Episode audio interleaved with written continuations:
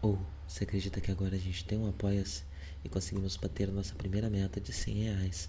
Agora a próxima meta é de 300. Ela é para equipamentos.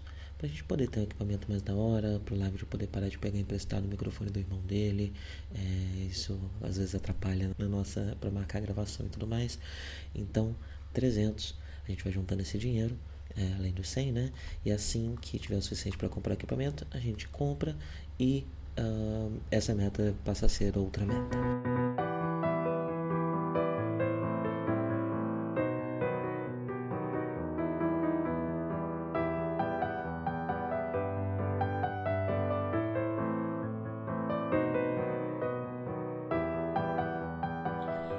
Bom dia a todos. Sejam bem-vindos ao primeiro café com Zeta Ganda.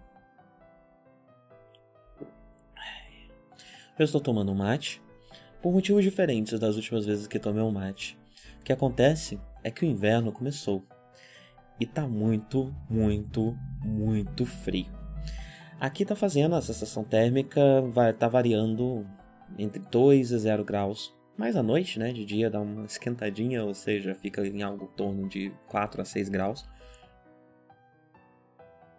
E tá um frio terrível. Aí eu pensei, eu vou preparar um chá, mas se eu preparar o chá vai dar meia hora e o chá vai estar tá frio, né?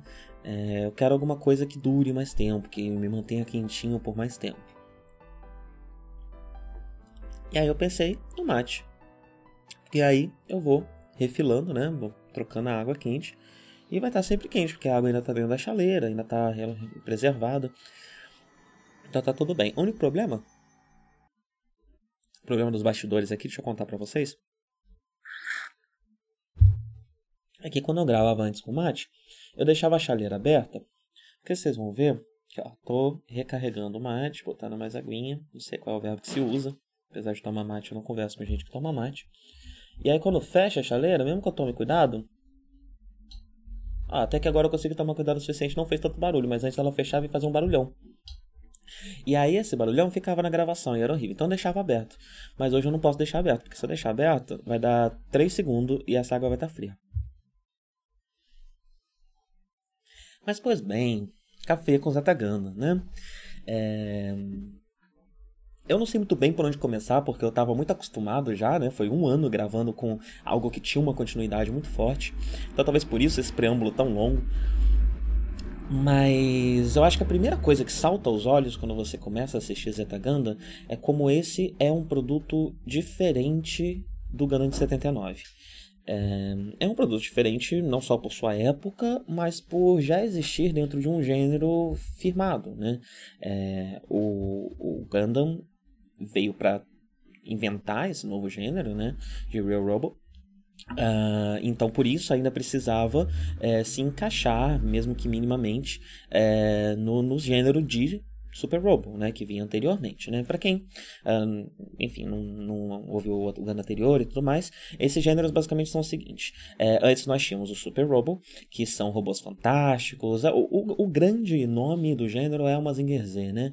É, que são esses robôs uh, que, apesar de serem robôs gigantes, eles não são exatamente mecânicos, às vezes são relíquias de tempos antigos ou criaturas mágicas, eles são tratados mais como um gigante mágico uh, do que como de fato um robô manufaturado manufaturado por humanos para a guerra, né? Então você tinha um piloto, normalmente uma criança, que tem uma ligação, às vezes até uma ligação telepática com esse robô. É um robô muito mais parecido com os robôs de um Super Sentai do que com os robôs de Gundam, né? E o Tomino 79 é, queria fazer algo que se que se aproximasse mais de, de, obras de ficção científica, né? Então ele pega já esse gênero que existe de robôs gigantes uh, e coloca ele num cenário, uh, digamos que mais realista, tanto que por isso temos o nome Real Robo, né? Então ele vai se preocupar com leis da física, ele vai se preocupar é, com, com questões científicas é, do, da nossa ciência, do mundo real, né? Explicações científicas para, para tecnologias, uh, ele vai se preocupar com política, é, com questões de guerra, já que ele queria. É, a intenção do Tomino com Gundam era ter uma, uma perspectiva pacifista, né? ela passar uma mensagem pacifista, então a, a, vai ter muita crítica à guerra, é, e todos esses, esses conceitos, né? como se você pega esse conceito do robô gigante e insere ele em algo mais próximo do mundo real, é, ou pelo menos com elementos que tangem o mundo real, é, científicos e políticos né? e sociais que tangem o mundo real mais, de maneira mais próxima né? do que o, o Super Robot. E Gundam foi o primeiro a fazer isso, né? Uh, e, enfim, né? Como é, só um resuminho, a série Gundam original não deu muito certo, foi cancelado. Eventualmente os filmes foram lançados, né? Porque um grande sucesso começou a surgir, porque o Super Robo ele é direcionado para crianças, né? Esse, esse, anime passava num slot para crianças. É, e foi cancelado justamente por não conseguir atingir seu público-alvo. Porém, toda uma, uma, a cultura otaku estava surgindo, né? É, e toda uma, uma, subcultura adotou o Gundam, é, que ficou muito famoso em revistas, enfim, surgiu o Gunpla, né? Que são os modelos de plástico para montar os robôs uma forma barata de produzir algo é, que tem um apelo grande para a cultura otaku, né?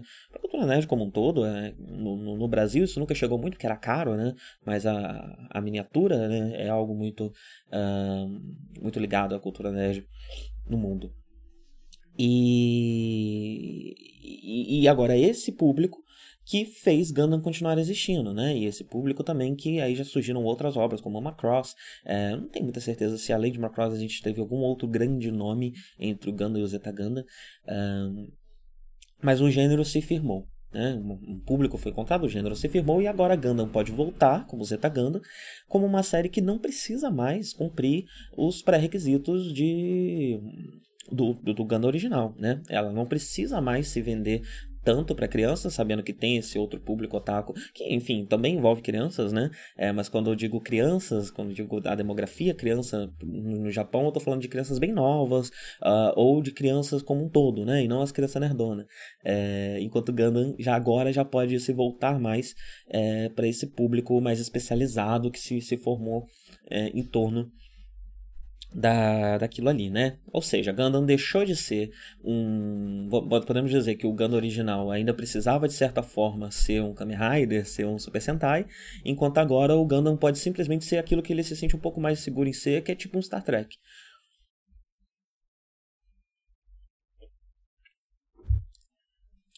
Enfim, essa é a primeira coisa que salta aos olhos. Né? A segunda coisa que salta aos olhos é quando você dá play e começa a tocar uma música extremamente autentista, né? E você fica ciente que os anos 80 chegaram. Foram seis anos, seis anos, isso, seis anos é, de diferença entre essa série e a série anterior, né? Então todo todo o impacto da cultura pop do, do, do, dos anos 80 já aconteceu, né? Já veio e aí de repente você vê o Ganda que tinha aquela abertura que era uma marchinha é uma marchinha militar, aquela música de final super dramática, e aí de repente quando você a, a, abre o primeiro episódio de, de Zeta Ganda, vem é, toda é, é, uma música mais pop, uma coisa mais que também marca é, essa transição, né? Essa a marchinha militar era uma abertura comum para as obras infantis é, do Japão ali da, da, dos anos 60 e 70, né? O que, especialmente as que, que, que tem uma, uh, uma pegada mais de ação, né? Era bem comum, que bate com, com, com inclusive, a, a, as políticas é, conservadoras que estavam em, em prática no Japão na época, né? Então, até mesmo na música, não, na marchinha militar, você tem uma exaltação de, de, de um militarismo é, e de um retorno ao Japão da, da, da Segunda Guerra. Eu não vou falar mais detalhes sobre isso. Se você não ouviu o Café com Ganda original, tá ouvindo só o Café com Zeta Ganda, no último episódio do Café com Ganda original, eu dou uma, um apanhado bem grande sobre o momento histórico em que Ganda foi feito e a minha leitura total da série, né? É, e lá vai dar para entender um pouco melhor é, desse conceito que eu passei rapidinho aqui agora. Porque eu quero, eu quero tentar manter o Zetaganda e o Ganda meio isolados, né? Para que a pessoa possa ter passado um tempo entre um e outro, ou enfim, se quiser começar agora pelo Zetaganda, vocês podem ficar à vontade. É, na abertura a gente tem mais alguns elementos é, interessantes. Um, muitos robôs, né? A gente vê uma quantidade enorme de robôs aparecendo na abertura. Mais do que no original, que era muito sobre o Ganda que reforça também a questão do Real Robo, né? O Super Robo normalmente tem um robô central, que é o robô que vende a série, enquanto aqui a gente tem máquinas de guerra que são manufaturadas em massa, né? É, então você tem diversos modelos é, e isso é, é, interessante. Inclusive, comercialmente é interessante que, apesar de ter se desvinculado é, do gênero infantil, que normalmente é sobre vender brinquedo, a gente ainda está vendendo brinquedo aqui, né? O que faz bastante sentido também, porque é, séries de ficção científica, muitas delas se sustentam na venda de produtos, né? É, então temos aqui um mar de robozinho, que é já para todo mundo ficar animado, ver os modelos novos, já ficar tentando, enfim, pensando sobre eles, se já vai ter para comprar, já vai ter para montar o Gampla. Um, então temos bastante disso na abertura. Temos uma nova forma de tratar uh, o cockpit do Gundam, uh, do Gundam não, né, das Mobile Suits em geral, que é uma coisa que eu, que eu elogiei, inclusive, bastante na primeira série de Gundam, mas que realmente é um, é um agente, é um elemento limitador, né?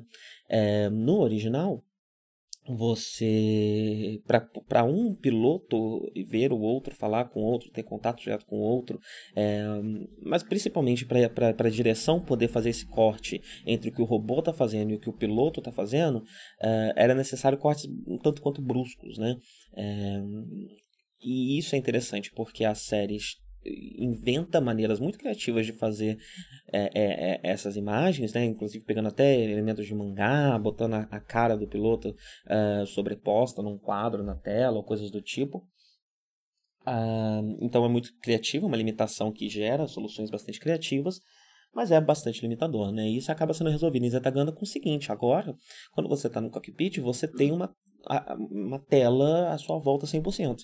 E isso normalmente é representado na série como é, o banquinho ali, o cockpit flutuando no espaço, no lugar que você estiver, né? Normalmente esse efeito é mais usado no espaço.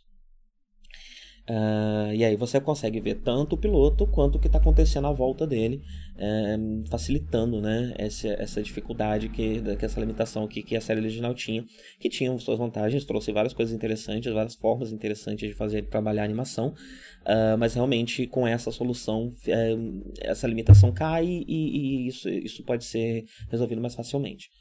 E o último elemento da abertura é que eles fazem questão de mostrar o elenco da série original, mais velho, né? Mostra até as crianças na abertura, mas não tem a Sailor, né? Não sei muito bem o que isso significa, mas a Sailor não tá lá. Sei lá, não sei. Eu acho que ela aparece, ela chega aparecendo no Zetaganda, no Zetaganda não é desconhecido o paradeiro dela nem nada. Um, mas na abertura ela não tá. E é interessante, né? Porque é uma personagem bastante expressiva da série original, mas as mais expressivas da série original.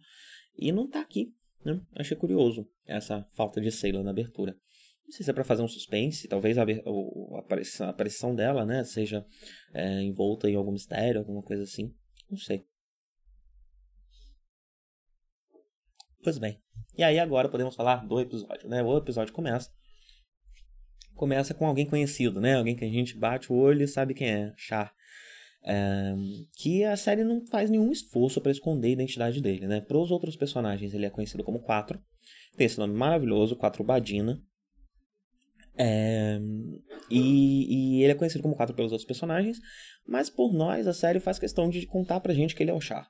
Né? Tanto que ele tem. É, primeira coisa que já aparece, que já grita que é o Char, né? ele tá no roubo vermelho. Ele tem uma relação com, com os companheiros dele ali, né? Ele aparece com mais dois. Um, dois soldados. Inclusive, curioso que um deles se chama Ricardo e o nome do robô é Rick Dias. É, e é só uma curiosidade, não tem nada a ver isso, mas enfim. Um, e ele, ele tem essa relação mais, mais cuidadosa, né? De liderança que, que eu já comentei bastante no, no, no Café com Gana. Isso já, já salta aos olhos, né, quando você vê a relação dele com esses personagens. Mas além disso, aparece uma cicatriz na testa dele, que a gente sabe que foi feito pelo Amuro no final do Gundam, né? É uma pequena cicatriz. É, e ele cita nominalmente, posteriormente no episódio, tanto Amuro quanto Lala, né? Então não há qualquer esforço para esconder, não, não, não, é esperado que a gente não saiba que ele é o Char, não. A ideia é que a gente bate o olho nele e sabe que ele é o Char desde o primeiro momento. Porém, para os personagens, ele não é Char, ninguém sabe, ele é quatro vagina. Talvez algumas pessoas saibam, um, esses, esse primeiro episódio não deixou muito claro. Na verdade, esses primeiros episódios, porque deixa eu explicar uma coisa para vocês. O Gun original, eu já tinha assistido. É, e aí eu reassisti, né? E fui gravando a cada episódio. O Zeta eu tentei assistir só o primeiro episódio e gravar imediatamente depois. E não dá certo, né? É muita informação nesse anime, é muita coisa. Eu preciso fazer umas pequenas pesquisas, organizar umas ideias, entender quem é quem. É muito personagem, muita coisa. Então não deu certo, não deu certo. Então agora o que, que eu tô fazendo? Eu tô assistindo o Zeta é, em paralelo é, agora, nesse momento, eu já assisti três episódios, vou continuar assistindo. É, porém, toda semana eu reassisto um episódio com vocês, né? Faço uma pesquisa dos elementos daquele episódio ali que, que me chamaram mais atenção e tudo mais. É, e aí eu gravo, uh, depois de assistir esse último episódio, pra gente ter um, um material um pouco mais parecido com o primeiro, é, Café com Gano. Porque o resultado de eu só assistir e ver direto é que muitas opiniões não iam ter tempo de serem construídas, muitas informações eu ia acabar perdendo, não ia prestar atenção. É, a emoção, né? Ter a emoção pela primeira vez de, alguns episódios faz você parar de prestar atenção racionalmente em algumas coisas, né? E aí fica difícil depois de você traduzir é, isso é, de uma forma mais organizada. Então eu resolvi fazer dessa forma. Eu acho que esse vai ser o padrão do Café com Gano daqui para frente. Eu vou sempre fazer assim. Eu acho que é o melhor. É, e contém também um pouco a minha ansiedade é, de, de assistir, né? Eu passei muito por isso no final do, no, da, da, primeira temporada, que eu queria demais assistir Zetaganda, porque eu já estava cansado de ficar vendo sempre os mesmos personagens, né? E não podia. É, dessa forma isso também se resolve, né? Então, sei lá, estiver acabando o Zetaganda, quiser ver algum OVA, ou quiser ver já o Double Zetaganda, começar a ver o Double Zetaganda, isso me deixa livre para fazer isso, eu já vou me preparando é, para o podcast, né? Achei que é a melhor forma. Então, sempre que eu falar aqui, saibam que não é a primeira vez que eu vejo esse episódio. Provavelmente vai ser a segunda. Nesse caso aqui é a terceira. Porque o, o, o Zetaganda eu acabei vendo duas vezes, o primeiro. Antes da gravação. bem, sabemos que ele é claramente o chá. E ele está planejando a invasão de uma, de uma colônia em algo que espelha né, o, o, o, começo da série clássica, né? Que a gente tem, uh, no caso da série clássica, são soldados do Char dissidentes, né? Estão fazendo isso contra a vontade dele.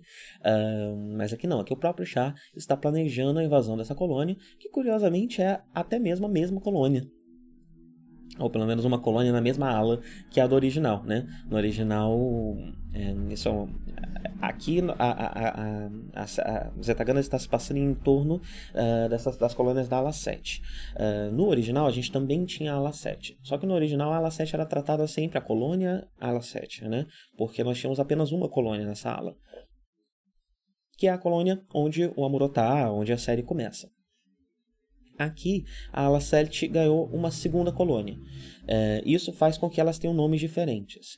A, a, a colônia original da, da ala 7 ganhou o nome de Green Noah, e aí, quando essa segunda colônia foi construída, ela se chamou Green Noah 2, só que ela acaba de ser, no momento que a Zetaganda começa, ela acabou de ser nomeada para Grips, por conta dos propósitos, enfim, é, existem questões internas aí que eu já vou falar daqui a pouco é, sobre essa segunda colônia, uh, Grips. Então, o, o, o, o, o Char, né, o 4, está planejando uma invasão dessa segunda colônia. O Char está pilotando um, uma Mobile Suit nova, que é a Rick Dias, que eu comentei, né? Uh, dei uma pequena pesquisada sobre ela, né? É, o, o, Gundam, eu sempre no, no, Café com Gundam anteriormente, eu sempre falava da, do, da, das capacidades do Gundam por conta do uso de partículas de tecnologia de feixe, né? Com as partículas Minovsky, e por conta da, do computador de, da inteligência artificial que o Gundam tinha. Porém, o Gundam tem um, um, terceiro elemento muito importante que é bastante reforçado aqui a partir de Zeta Gundam, né? Que é ele ser feito com ele ser feito com uma liga metálica do, do material que é chamado de titânio de luna. É, e que posteriormente fica conhecido apenas como Gandarium, né, por ser o material que o Gundam é feito. E no caso do, do Rick Dias, ela é a primeira Mobile Suit criada usando um novo tipo de Gandarium, Gandarium Gamma, que não é exatamente um Gandarium, é uma tentativa de simular, é uma das, eu acho que já a terceira tentativa de tentar simular o Gandarium, um, mas no caso do, do Gama, ele conseguiu não só simular, como até mesmo superar um pouco uh, o, o Gandarium original. Então ele é tão resistente quanto o Gandarium original, porém mais leve. É, e essas suítes elas estão sendo fabricadas por uma empresa. É, no, no Café também eu, eu, dei umas explicações sobre as empresas né, que, que manufaturavam suítes, né, uh, e elas basicamente existiam mais em Xeon, né? É, Xeon tinha umas duas ou três empresas, Xeonix, Zimmer e tem uma outra que eu esqueci o nome, que produziam é, suítes em larga escala, né? Porque Xeon tinha uma, uma quantidade grande de suítes, enquanto a federação ainda estava começando a engatear nisso daí, com Gundam, eventualmente com o Guntank, Guncanon e eventualmente com os GMs, né? Um, e, e, e, o que acontece é que esses suítes que a gente está vendo agora, eles são fabricados por uma empresa chamada Anaheim Electronics. Ela é uma empresa que produzia eletrônicos de uso doméstico, mas também produzia naves de batalha e até mesmo colônias é, durante a primeira grande guerra, a primeira guerra, né? A guerra de um ano. Eu sempre chamo a guerra de um ano de primeira guerra. Isso não faz sentido nenhum. Essa terminologia nem existe porque não tem uma segunda guerra. Ou se tem, vai ser daqui a muito tempo. Então é a guerra de um ano. É... E ela, eles produziam esse tipo de coisa, né? Porém, com a, o fim da guerra e com a, a derrota de Zeon, uh, todos os trabalhadores que trabalhavam para as empresas de Zeon migraram para ela, para a Nahin Electronics, uh, e eles começaram a produzir suítes. E hoje em dia eles são a principal empresa que produz suítes, e eles produzem suítes de forma neutra, eles produzem para todo mundo. Então, estão produzindo para a federação, estão produzindo é, para esqueci o nome, a Força Antiterra que a gente já vai falar sobre, é, talvez eu até precise de um, de um, de um apelidinho para ela para lembrar. É, eles produzem para todo mundo, independente do, de, do lado do conflito que está que tá rolando. Eles produzem. E essa empresa era a empresa que o pai do Amorô trabalhava, né? E foi ela que criou o Gana. Então, esse começo de, de, de, de de esforço da federação é, para produzir as suas próprias suítes foi feito através dessa empresa que hoje domina o mercado, podemos dizer assim, é, depois da derrota de Xeon. Bem, então temos esse primeiro esse preâmbulo né, com o Char, com esse plano de Char, um, um pouco do, do, do, da ambientação, entendemos um pouco da ambientação, e somos apresentados ao novo, nosso novo protagonista, Camille, Uh, ele é um jovem que está matando a sua primeira aula de karatê. Matando a sua primeira aula, não, está matando a sua aula de karatê, né? É, dizendo que está doente. Uh, e ele, nos primeiros 5 minutos de anime, já toma um tapa do capitão é, da, de, desse dojo, né? Que ele estuda. Uh, mas ele parece estar acostumado já, porque ele gira no ar ali e não, nem cai. É um tapão que era para derrubar, mas ele consegue girar no ar e sai rolando e vai embora. É, e o Zeta Gundam tá fazendo um esforço maior do que o Gundam original é, para manter a fama de Gundam como uma série onde as pessoas se esbofeteiam. Porque eu assisti três episódios já, é, e nesses três episódios tem pelo menos um tapa ou um soco em cada um deles. É, quando eu digo soco, eu não tô falando uma briga entre rivais ou coisas do tipo. Não, tô falando um soco mesmo. As pessoas estão conversando civilizadamente na ponte da nave e de repente, pá, mete um soco na cara do outro. É, eu tô falando desse etapa especificamente, mas esse episódio ainda tem mais um mar de socos e, e porrada para todo quanto é canto, né? Camila é bastante brigão. É... Outra coisa que descobrimos importante sobre Camille é que ele não gosta do seu nome. É, por ser considerado um nome feminino, né? É, o que é curioso, porque o nome francês mesmo é um nome é, unissex, é, mas aqui ele acaba sendo considerado mais feminino mesmo. É, é uma coisa que acontece e ele fica muito bravo com isso. É interessante porque Existem algumas leituras, alguns headcanons sobre o Camille que dizem que é, nesse headcanon ele seria um menino trans. E por isso que ele fica tão bravo quando falam do nome dele como um nome feminino, né? Provavelmente ele, enquanto menino trans, manteve o nome, ou enfim, ainda está começando a transição e ainda não escolheu outro nome. É, e o, o, falarem que o nome dele é feminino deixa ele muito bravo por causa disso, né? Por estar engendering uh, ele enquanto menino trans a série, curiosamente, a série ela não faz questão de deixar isso tão atrelado a, sei lá, uma masculinidade machucada, coisa do tipo. É, há essa abertura e há essa abertura de leitura, sim, na série. Eu acho que não há nada, é, pelo menos por enquanto, que, que desdiga essa possibilidade, né? E acaba sendo uma forma interessante de, de ler a série, ainda mais para um personagem que mais pra frente vai falar que é autista, né? Então a gente pode ter um Ganda protagonizado por um menino transautista, é, dependendo da sua leitura da série.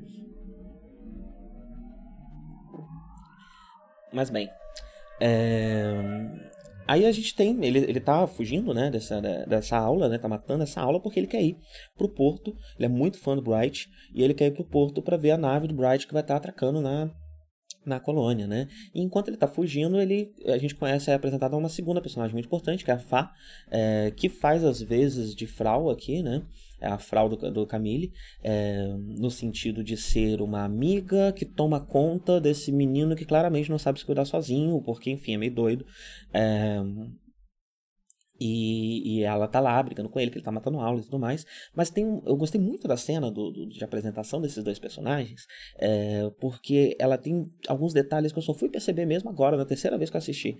É, ele tá claramente tentando correr mais do que ela e deixá-la para trás enquanto ele corre atrás dela. Ela corre atrás dele, né? Ele tá realmente se esforçando e tentando correr para tentar deixá-la para trás. E ela tá acompanhando o ritmo, né? E se, se, se, esforçando para acompanhar e conseguindo acompanhar muito bem. O que diz muito sobre ela, porque mais para frente a gente vai descobrir que o Camille, aqui a gente já viu que o Camille luta, né? É, e mais para frente a gente vai descobrir, descobrir que o Camille é meio que um esportista completo. Ele, ele faz várias coisas diferentes, né? É, e ele, o que provavelmente significa que ele tem uma preparação física muito boa para correr, né? E se ela tá acompanhando ele, talvez ela tenha também, enfim, é só uma, uma, uma forma de mostrar que ela é bastante capaz faz. É, é uma personagem que não se sabe muito sobre ela ainda nesse começo, é, mas eu gostei porque essa cena apresenta essa, essa característica dela, né? Como alguém é, bastante capaz é, quando consegue fisicamente capaz, né? Quando consegue uh, alcançar o Camille uh, na corrida, né? E acompanhar ele. E aí eles pegam esse translado. É interessante também que há um cuidado muito grande de mostrar a colônia, né? Mais do que no, no Ganda original. No Ganda original a gente acompanha muito uma nave que está atravessando o espaço, né? E, é, indo e voltando e tudo mais. Um, não sei se vai ser assim a série inteira, mas pelo menos esse começo de Zetaganda está um pouco mais local. Então você vê um pouco mais do funcionamento da, da, das colônias, da política interna das colônias, uh, do dia a dia mesmo do, dos moradores dessa colônia, né? E eles entram, pegam esse translado, que é um translado que vai por fora da, do cilindro, né? Dando um trabalho com esse conceito de cilindro de. Qual é o nome, Cris? Como? Onil. Onil, isso. São cilindros de Onil, é, que é um conceito científico que existe, né? Que, que, que a ideia é que uh, esse cilindro, eu, eu, vou falar em termos muito pouco científicos, porque eu manjo muito pouco dessas coisas. Mas ele é um cilindro que a, a, a colônia fica dentro desse cilindro, que dá resulta né, em fundos maravilhosos nas cenas passadas dentro da colônia, porque você vê tipo estradas na parede e coisas do tipo. É, e dentro desse cilindro está construída a colônia, e esse cilindro fica girando de uma forma que simula uma gravidade é, similar à da Terra. Então quem está lá dentro vai estar tá com os pés no chão, não vai estar tá flutuando. Apesar de a gente ver que quando eles estão saindo, estão pegando translado, é, enfim, é, chegando no porto e tudo mais, já são áreas que, que, que, que são mais externas, né? Esse cilindro e por causa disso tá todo mundo flutuandinho. Então eles pegam esse translado, esse translado ele passa por fora desse cilindro, né, para levar até uh, o, o, o porto que está realmente do lado de fora do cilindro. É, e é muito interessante, né? Você vê ele passando ali e, e nesse momento o Camilo vê as estrelas e, e, aí ele começa a mostrar as suas capacidades new type, né? Ele vê brilhando lá longe o negocinho, ele já percebe alguma coisa e esse negocinho é o Char que a gente viu no começo, né? É, e o próprio Char também já nota a presença dele e já pensa, putz, amorou lá, ele já conecta já com os new types mais poderosos que ele já conheceu, mostrando que Camille é, tem um potencial muito grande, né? E realmente, tipo, ele já mostra que poderes que é, Amorou foi foi, foi, foi despertar depois de conhecer Lala, né? É, e ele já já tá aqui, mesmo sendo um menino comum e tal, já aparentemente não tendo tido muito contato com outros new types, não sei. É, já está muito desperto, né? É, e eu, eu li em algum lugar que o Tomino diz que o Camille é o new type mais poderoso já retratado no Universal Century, né? É, então faz muito sentido ele já começar a série no estágio que o quase no mesmo estágio que o que o Amor, que o Amor terminou a série, a outra série, né? É, o Cristiano comentou que esse translado teoricamente não funcionaria tão bem, porque ele é todo janelado, né? É, e a colônia está girando e o translado está andando por fora da colônia que está girando. Então, o resultado disso seriam duas coisas. Primeiro, olhar para fora por essa janela não ia te dar uma visão tão clara quanto a que Camille tem, né? Você ia ver mais um, as estrelas passando borrado. É, e segundo, que isso provavelmente te deixaria bastante tonto, como se você estivesse girando ou algo do tipo, né? Você não conseguiria é, manter essa, essa uh, nessa estrutura né, interna para conseguir uh, olhar tranquilamente para fora e ficar suave com isso. Talvez tenha algumas tecnologias, enfim, eu não cheguei a pesquisar para ver se existe uma justificativa em algum lugar de porque isso funciona. Como Gundam é, é, um cenário que as pessoas pilotam robôs gigantes e a ideia de pilotar robôs gigantes na vida real é especialmente ruim porque o piloto que está dentro provavelmente não conseguiria, precisaria de estabilizadores, coisas do tipo, para ele não vomitar, não passar mal. É, tá, talvez há, exista uma explicação desse tipo é, para esse transladinho. Uh, mas fica aqui a nota de alguém que manja um pouquinho mais de ciência e de ficção científica do que eu.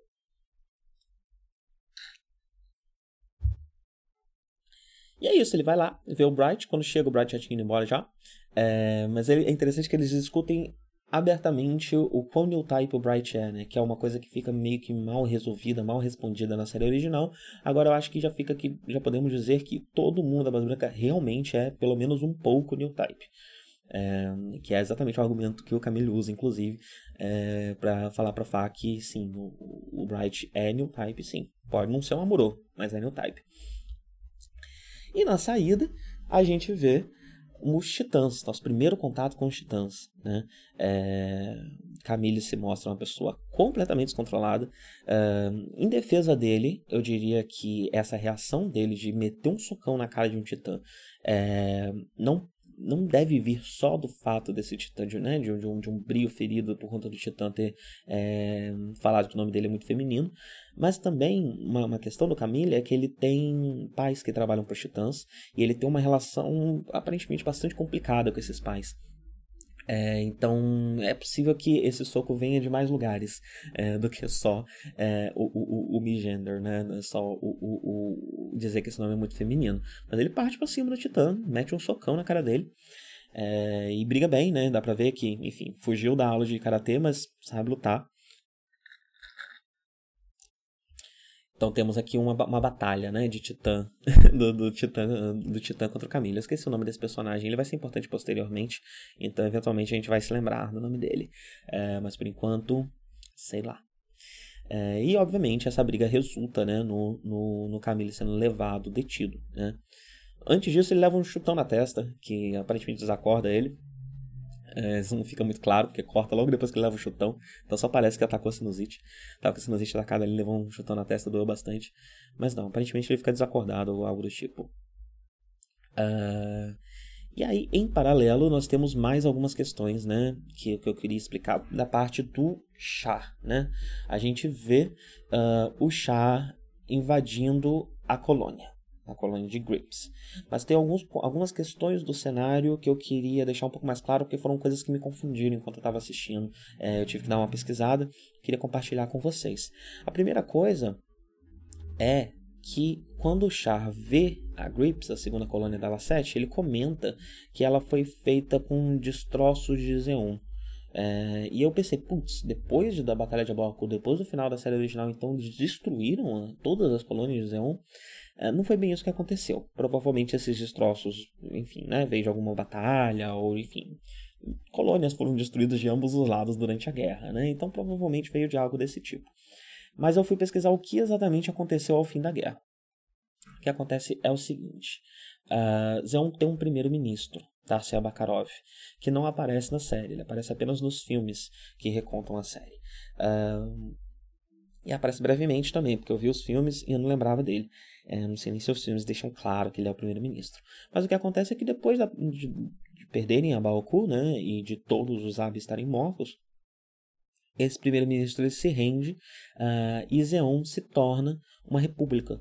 É, feito um acordo com a federação, né, e, Zeon se torna a República de Zeon, uh, que curiosamente, uh, enfim, no, no, Café com Ganda eu tracei esse paralelo né, entre Zeon e o Japão imperialista, e curiosamente dentro desse acordo, o que, que temos? Um acordo de, de não da, de Zeon, da República de Zeon não poder ter forças militares, né? A República de Zeon ela pode ter apenas uma força de defesa pessoal, assim como o Japão uh, no pós-guerra, né? E até hoje, na verdade.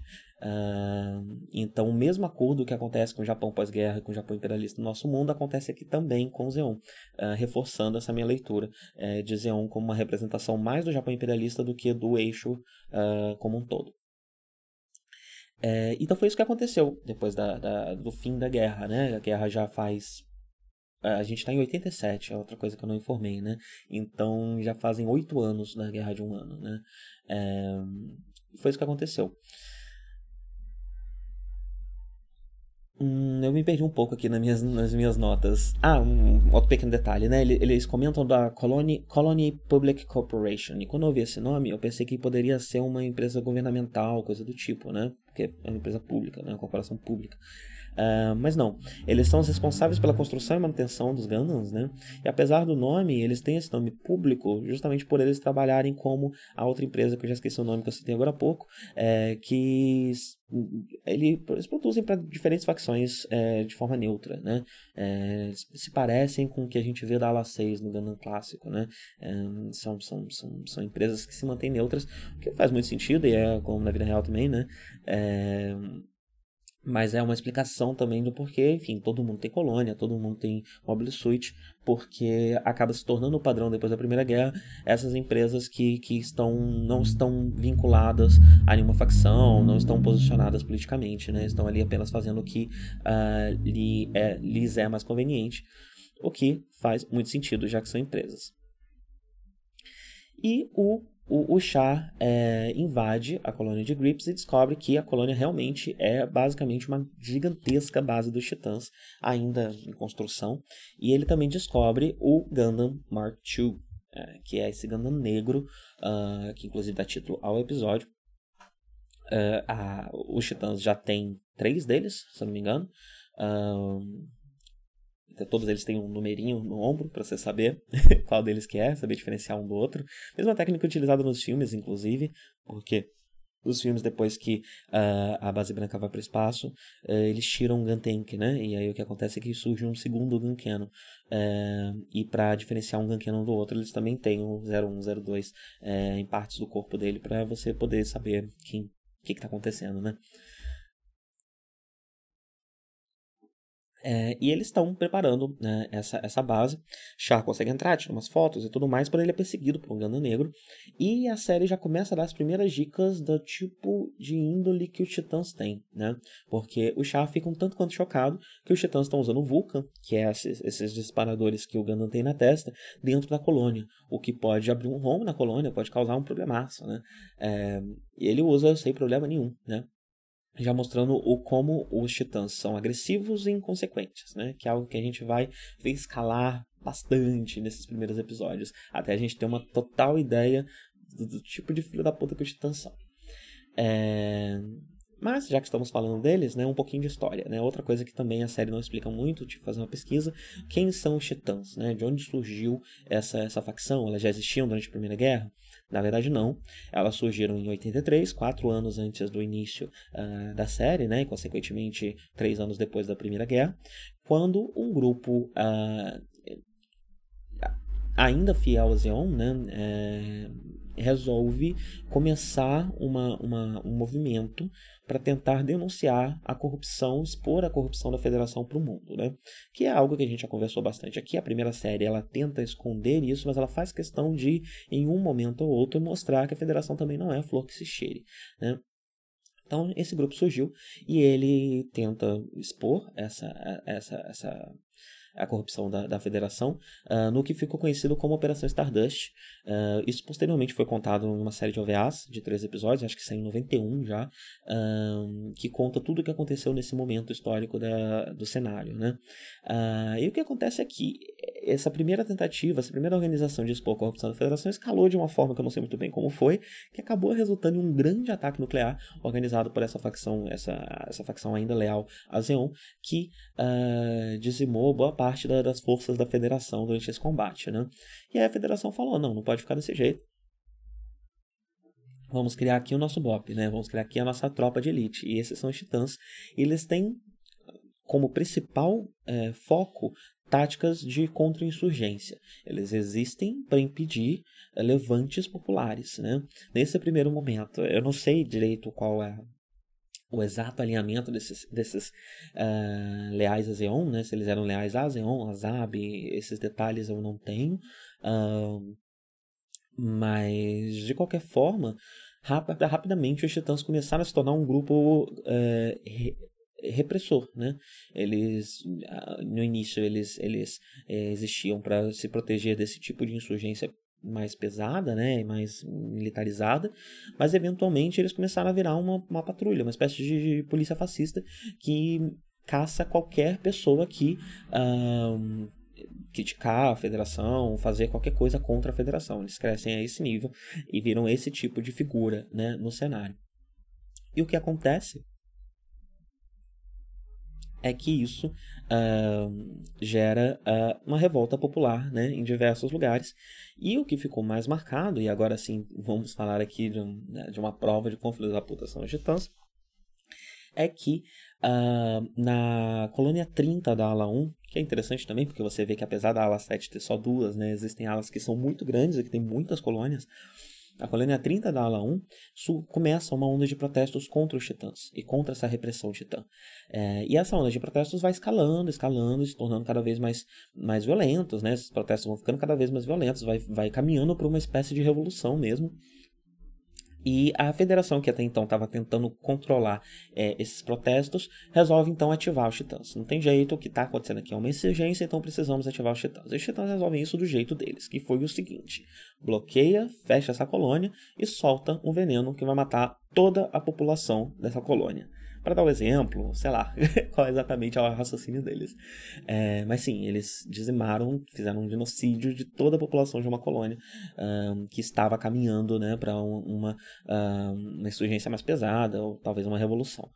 É, e esse parece ser o tema de Zetaganda, né? É, talvez seja precipitado dizer isso, mas Zetaganda parece estar falando de governos opressores, de opressão violenta, é, desse tipo de coisa, o que casa muito com né, a, mensagem do anterior, né? E casa muito com o momento histórico é, do, do Japão, mas são coisas que eu vou é, não vou falar sobre ainda. Primeiro porque está cedo demais para eu começar já a traçar essas minhas leituras, é, e segundo eu ainda quero ler mais, estudar mais sobre esse, esse período do Japão, né? uh, esse período pós-ocupação do Japão, até mesmo até a, a grande explosão econômica do Japão que se dá agora nos anos 80, que já está acontecendo no, no, no, na época de Zetaganda, né? esse período específico entre a, a, a, o fim da reocupação e a, explosão é, econômica japonesa é algo que eu quero entender melhor antes de começar a traçar leituras mais profundas sobre Gundam. Porém, podemos dizer que Zeta Gundam tem como grande tema um governo opressor e opressões violentas né, e fascistas uh, de manifestações populares. Outra coisa interessante sobre Titãs é que apenas oficiais da Terra, isso a, a, série chega a comentar, né? Apenas oficiais da Terra podem se, se tornar Titãs. Uh, então, os oficiais da Terra começaram a se tornar Titãs é, para não perder relevância, conforme esse grupo militar começou a ganhar mais força do que mesmo o resto dos militares é, da Federação, né? E, o que acabou tornando eles também uma espécie de, de, de, de crianças mimadas, né? Eles foram se tornando esses super protegidos, é, que faz com que eles ajam dessa forma extremamente extremamente inconsequente que a gente vê na série, né? Com a questão dos Vulcans e também porque enquanto Camille estava sendo interrogado no, no, na base é, dos titãs, um outro titã que estava treinando simplesmente cai em cima do prédio e destrói tudo. é, e ele estava só praticando, num lugar ali, em qualquer lugar. Ele estava voando em qualquer lugar e cai lá e destrói boa parte do prédio, talvez tenha até morrido pessoas ali. É, e isso é a deixa né, que o Camille usa para fugir desse interrogatório. Mas antes de falar da, da, da, fuga do Camille, temos algumas informações a mais sobre o Camille que a gente recebe nessa, uh, nessa, nessa, nesse, nesse interrogatório, né, e também sobre o cenário. Uh, primeiro a gente descobre aqui, agora mais oficialmente, que o Camille ele é um esportista renoma, renomado. Né? Ele ganha medalhas, ele, ele ganha medalhas especialmente em dois esportes, que é o Homo Aves, que é uma espécie de asa delta avião, você veste uma não sei explicar. é como se fosse um, uma asa delta, mas ela é mais parecida com um caça do que com uma asa delta. E aí você pilota esse negócio. É, é uma das coisas que, que, que, que ele, que ele é, faz muito bem. E o outro são os Junior Mobile Suites, que são os robozinhos menores, né? São mobile suites menorzinhos. Eles não têm exatamente um cockpit, você fica meio que sentado em cima do robozinho Uh, é, eu achei interessante que na foto que mostra o Junior Mobile Suit, ali no cantinho parece ter um personagem que se parece bastante com um titã que o Camille dá um soco. Então talvez esses personagens até tenham uma história pregressa. Ou seja só coincidência, não sei. a gente também vê o sentimento antimilitar do Camille, né? Porque o general que está interrogando ele comenta que ele é exemplar e que ele é bom o suficiente para o serviço militar, né? E quando ele fala isso, você já vê o Camille apertando a mão e já ficando puto, já não gostou. E o que, que esse, esse, esse general está investigando, né? Esse general está investigando se o Camille faz parte de um grupo chamado AEUG, que é, é Anti-Earth algo. é, não estou aqui com, com, com, com, o significado, depois eu leio para vocês no próximo episódio. Mas esse AEUG é um grupo de resistência que se forma depois da, do incidente lá da, da colônia da Ala-1, né? Uh, e que é um grupo de resistência mais pesado, realmente, que está tentando, uh, se não derrubar os titãs, pelo menos conseguir uma independência da, de todo mundo que mora no espaço, né? uma independência das colônias, que as colônias se retirem da federação e a federação passa a ser realmente a federação da Terra, que é só sobre a Terra. É... E ele está investigando se o Camille faz parte desse grupo, né? Que se opõe aos titãs e às elites terráqueas, né? É, terrestres, não sei. Um, e, e, e, aí um, outras dicas que esse, que, esse, que, esse, que esse interrogatório dá pra gente é que tá rolando uma certa divisão mais pesada do que no, no, no Ganda original entre cidadãos, cidadãos de primeira e de segunda classe. Por quê? Chega um, um, um, um advogado para tirar o Camille de lá, né? Porque, enfim, o menino é, é rico, influente. Os pais do, do Camille trabalham para os Titãs, né? É, tirar ele de lá. Antes disso, a gente vê que mais alguns indícios de que as capacidades New Type do Camille estão afloradíssimas já, né?